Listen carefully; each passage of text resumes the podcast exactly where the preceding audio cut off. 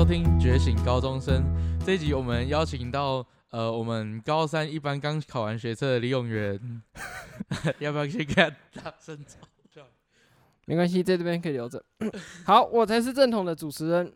今天刚刚帮大家开场的，其实是我们明道高中的班联会长尤伟哲。嗨，大家好，我是班联会会长尤伟哲。那个班联会，我自己觉得在学校算是一个。学生之间比较有争议的一个团体吧。对，其实我觉得班联会其实在过往一直以来风评其实没有到很好，但是就是这正是我想要去就是接触并改变的一个契机，这样子。嗯，好，我们毕竟你是班联会长嘛，你我其实今天有准备不少问题要问你，那我们先。从我觉得你最一开始最有争议的地方开始啊，就是选举的时候，因为有别于传统的班联会的会长出来 的那种形象，你是比较属于想要推一些改革的。那你那时候在选举的时候，最一开始想要出来选举的那个初衷是什么？好，其实我一开始我知道我自己不是什么呃很很帅的人啊，或者是。就是在学校知名度很高的人，所以一开始对于选赢这件事情，我是没有什么把握，甚至我的最最初的目的不是要选赢，而是其实是带给大家一些呃，包括学权的观念啊，还有一些学生自治的，就是一些理论跟培养，就是希望可以带给大家一些不一样的东西，然后可以改变一下，就是一直以来班联会的形象这样子。嗯，然后其实当初。呃，可以选赢，其实最大关键，我觉得会是那个选举的影片，就是证件发表影片。那时候算是我做出比较大的区隔的东西吧。对，那个影片我还蛮有印象的。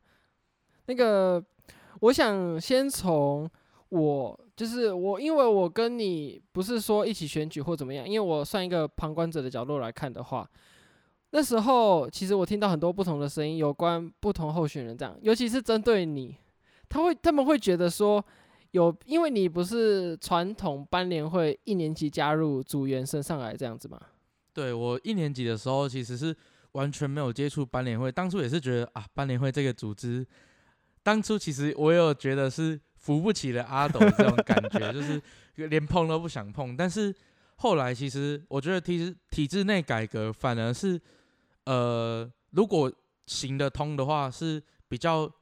好去推的东西，尤其在校园内有一种师对生的一种从上上上而下的那种压力，所以体制内改革反而比较不会去影响到师生间的情谊之类的，所以我才去选班联会这样子。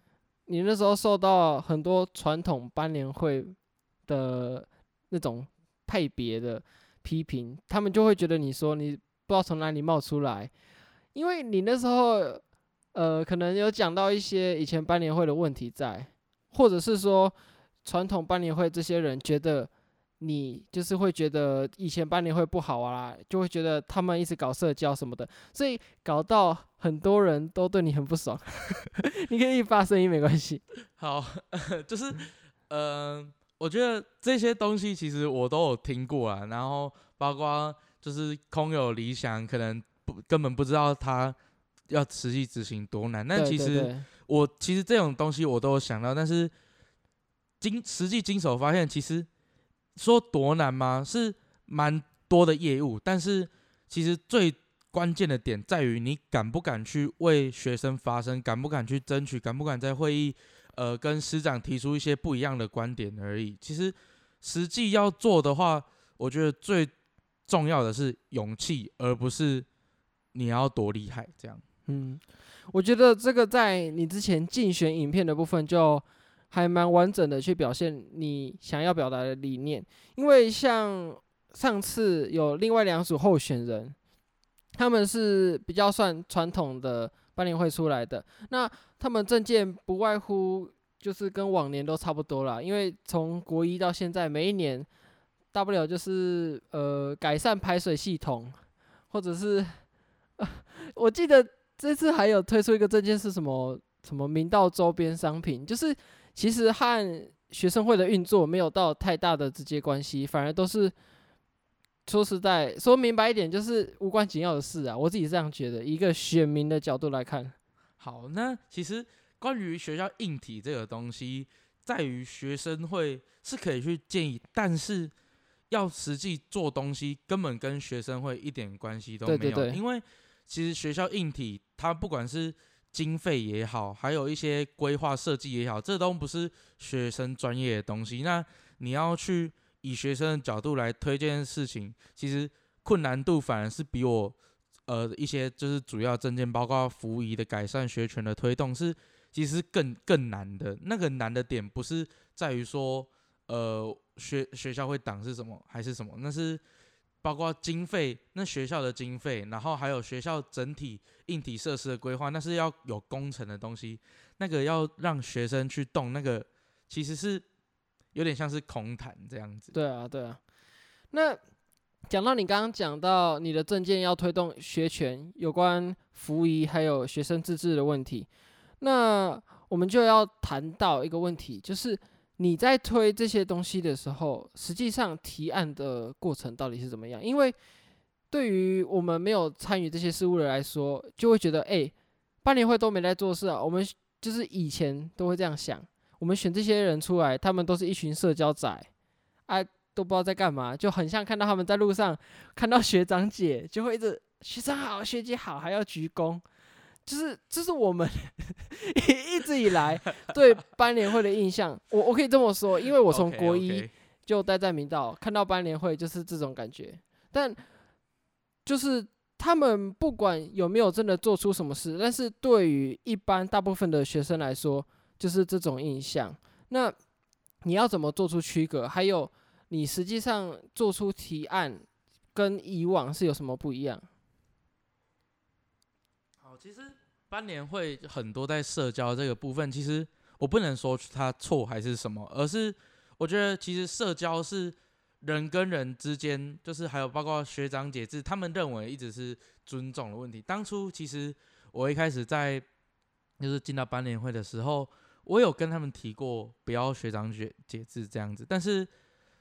呃，但我还是因为我毕竟高一不是班联会的人嘛，所以我还是得就是尊重一下大家意见，所以最后投票是以一票之差维持了学长姐制。但是其实我我本人是很不喜欢这种东西，其实他他们是说比较好管理，那呃学学弟妹比较不会没有纪律啊，然后都交东西会准时交，比较没没大没小。但是其实我觉得一个。好的团体，你只要带得动他们的心，其实没有必要去做学长姐制。其实像我们棒球队，因为我本身也是棒球队的队员。那当初我高一在加入棒球队的时候，其实是非常一个友善的环境。那其实跟学长就是比如像像朋友这样子，没有说特别被打压还是什么，或者学弟一定要干嘛干嘛。那其实我觉得这种环境，大家可以就是友善的互动，其实是比。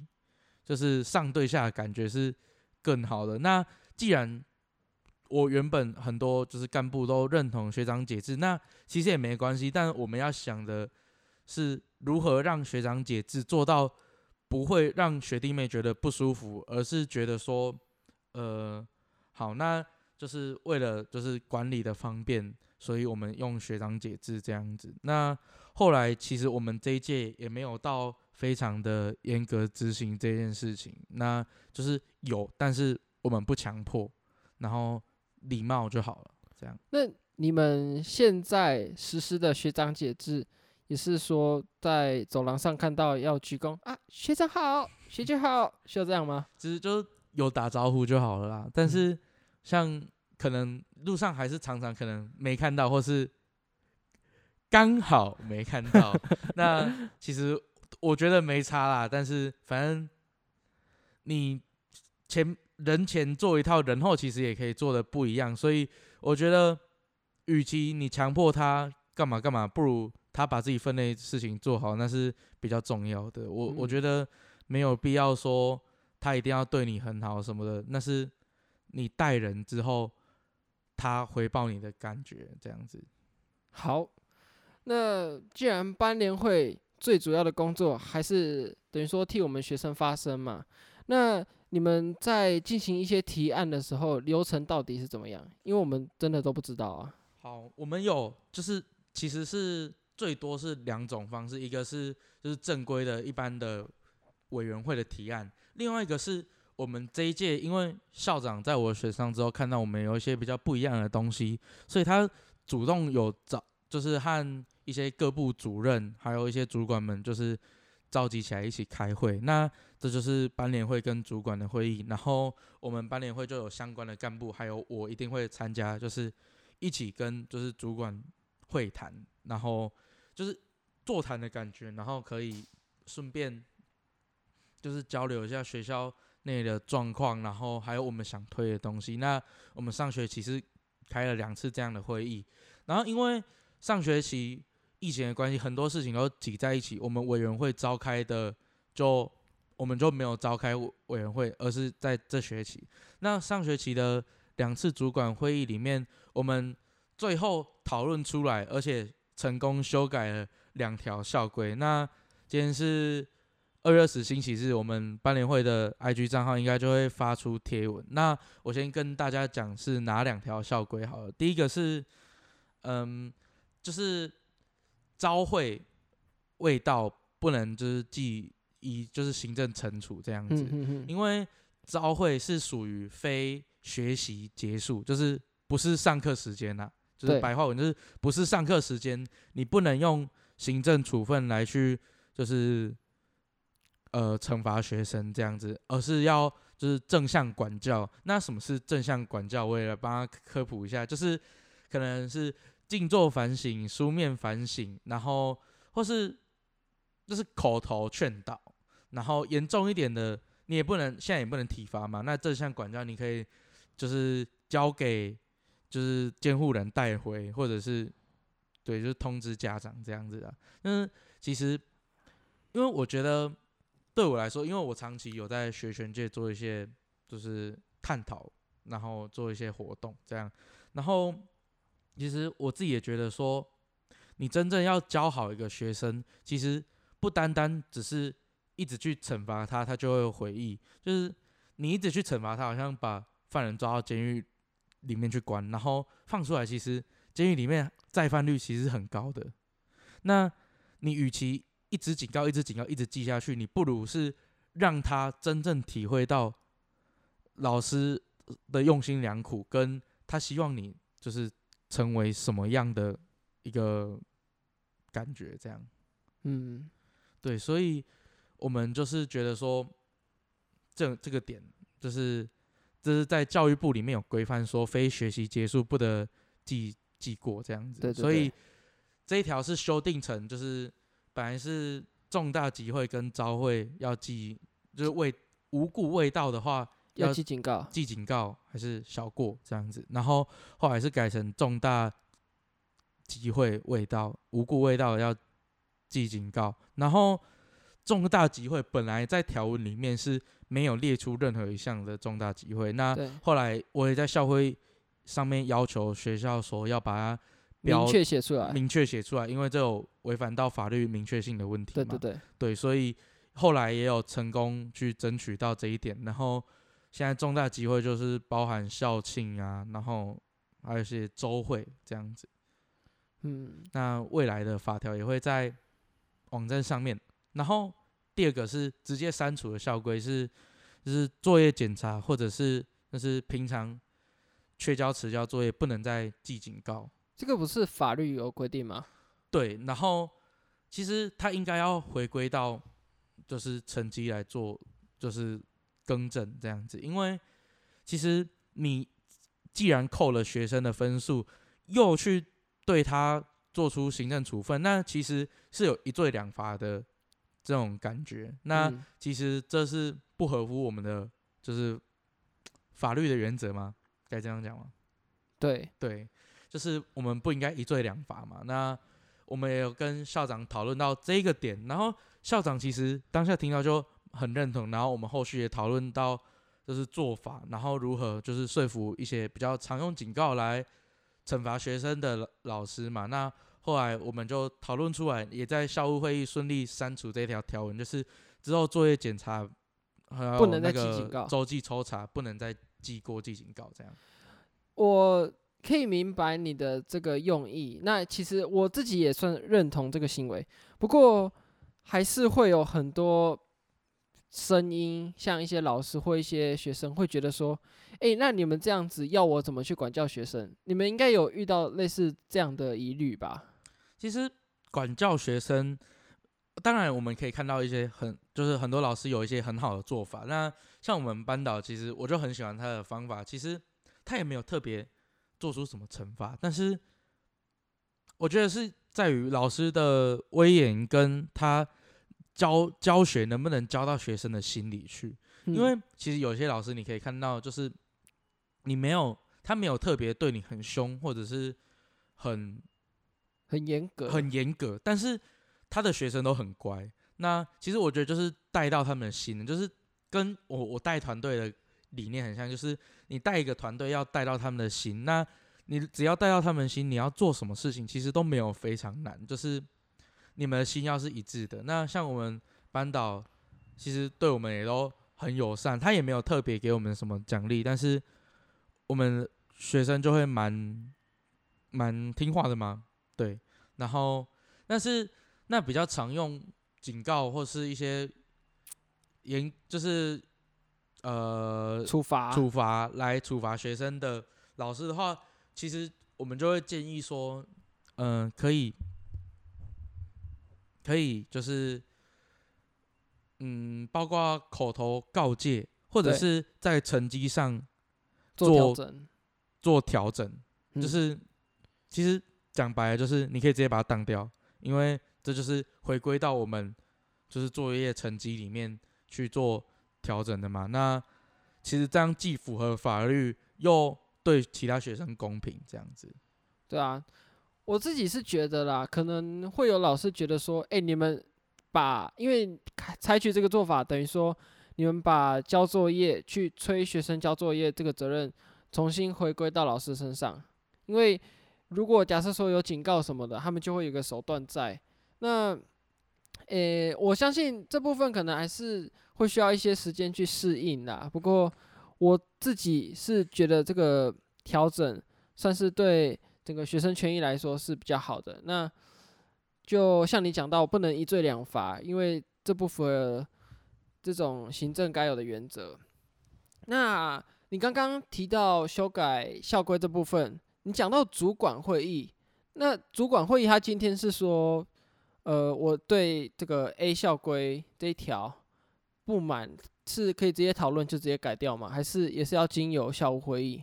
当然还是都要回归到就是呃就是惯例的，就是手法嘛，因为这样才有符合就是那个行政程序。行政程序对，就是我们要符合行政程序，就一定要通过校务会议。那我们可以在主管会议，就是因为那是不定期召开的嘛，那比较有弹性，我们可以随时讨论，然后讨论完了。就是整学期同，就是把它统整到校务会议里面一起一并去通过，这样会比较有效率，也比较，因为校务会议是全校的老师，那其实要讨论事情是不那么简单的，那还是要回归到各委委员会里面去讨论，讨论完之后再由全校老师做表决，这样子。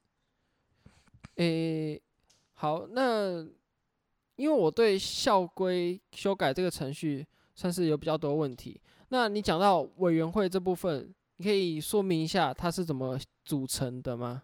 好，委员会现在就是法律规定，大部分都是要就是经过学生选举出来的学生代表嘛。那班联会就是一个嘛。那我们其实这个委员会你要再另外去选学生代表，其实是非常耗时耗费力的。那其实我们就是有大部分都是有班联会的同学。就是一定会有我啦，还有其他干部去组成的。然后，像其实我证件最多的是扶余委员会里面的东西。那因为上学期来不及召开，那近期就会召开了。那像我刚刚讲的那两条修改效果，也都不在我的证件里面。但是只要是学生权益的东西，我都会尽力去争取。那合理的话，都是争取到最大的权利嘛。那现在服仪比较，我们提了五个五大项，那包括我们最同学很关心的书包啊、法镜等等。那像法镜这个，就是非常有急迫性去改的，因为我觉得一个法律在十七年前就已经改过来，那学校到现在还没有去更正，那其实是要蛮极力去争取的。那以前的呃班联会他们也有做，但是因为我还没有实际去操作过服仪委员会，我也不太了解说他们遇到很大的问题在哪里。但我有看过他们的提案书，就是可能比较没有那么完整，或是一些里面写的东西可能没有办法说服师长嘛。那包括在对于就是师长前面如何。呃，理性又提得出你的观点，那是一个沟通的技巧。那这些东西都是干部还有一些像会长是必须非常去具有的一个能力，因为在你沟通上面才能比较顺利。然后你跟就是你能达到目的，也不会去伤害到你跟比如说学校老师们的，就是一些感情东西。那像服仪委员会。会有学生代表、老师代表，还有家长代表吗？对。那召开的时候到底是怎么样？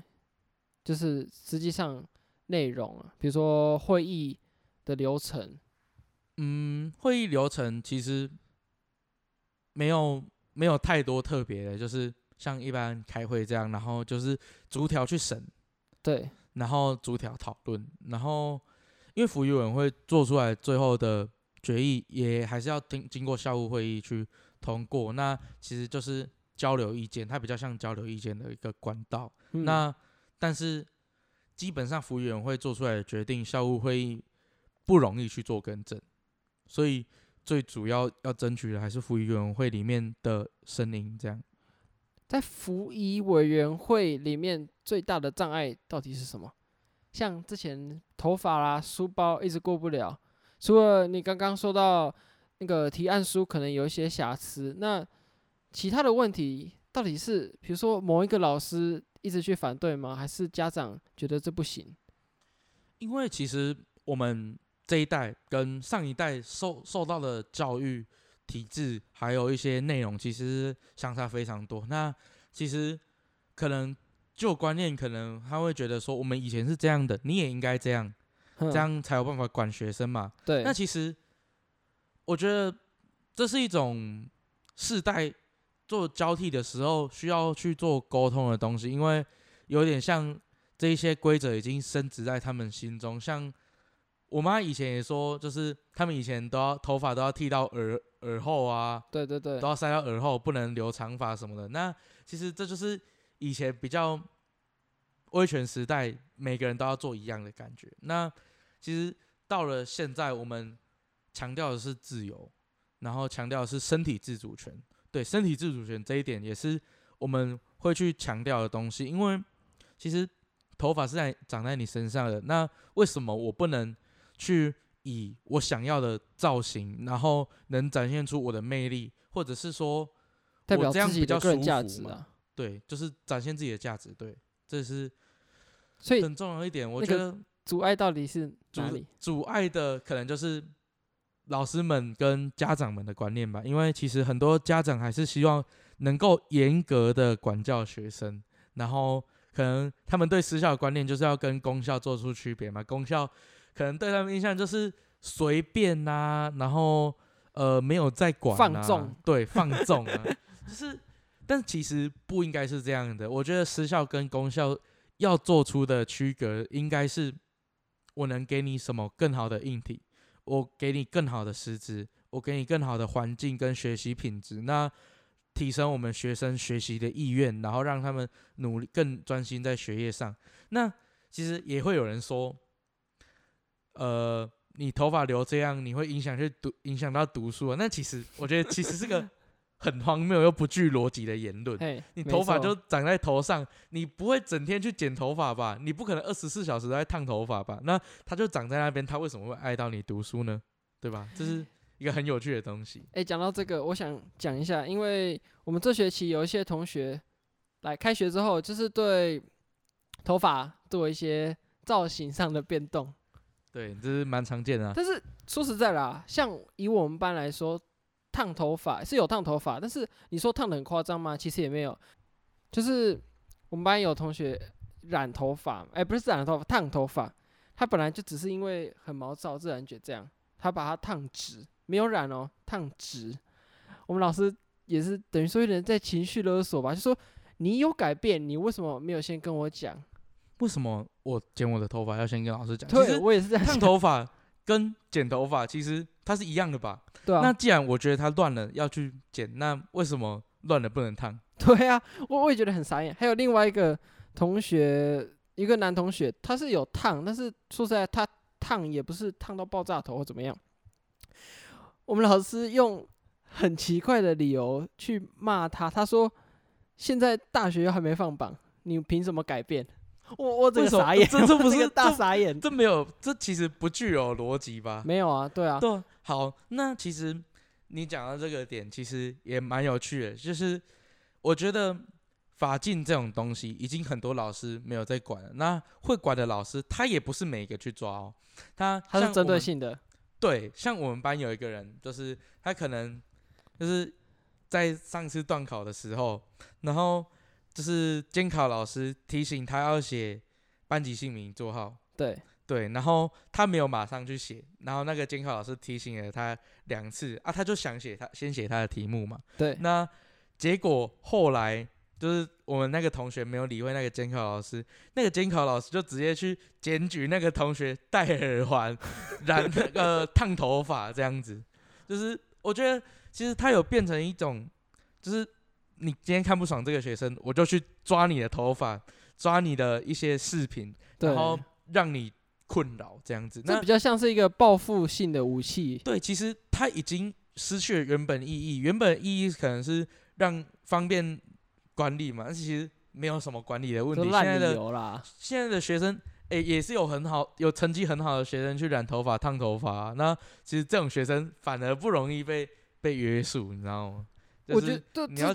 有时候都针对成绩不好的，你知道吗？对，其实我觉得这已经失去这个公平性。那其实一个法条，你没办法适用在所有人身上，你只是针对性的去做处理，那其实对于被处理那些人是非常不公平的。对，这这是真的。然后还有你刚刚问到有什么阻碍，像我们在推书包，还有呃，就是服装的东西。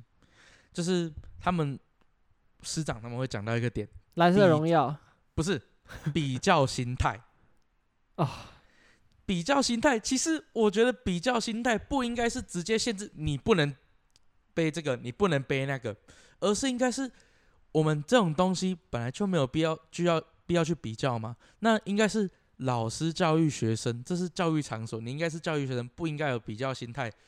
你。你要比较，那你什么东西都可以比较啊。那我们今天看时间，我们需要手表，我们手表可能会比较。我眼镜可不可以比较？那眼镜你也管不到啊，对不对？那我们什么东西都可以比较。我们应该教的是不能有比较心态，而不是直接去限制他东西。你限制他书包啊，他在其他地方还是可以比较啊。你鞋子每个人都要穿，你鞋子也会比较啊。那鞋子有些人穿了一万多块来，然后被踩到哇哇叫，你怎么不去管他？对不对？那其实我觉得。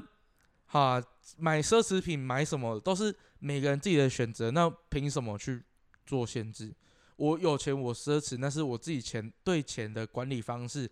那我管理的不好，我自己就会受到相对应的，就是其实简单来讲，钱是你家的，你想怎么花就怎么花啊。啊，你爸妈让你这样花，你们家有这个能力，这没有问题，这没有什么禁止的理由。应该说。你把这个当做禁止的理由，这其实蛮荒谬的。比较心态一直都是他们自己觉得，搞不好是他们自己想比较嘞。你是你学生怎么可以弄这个，弄比我好？这什么意思？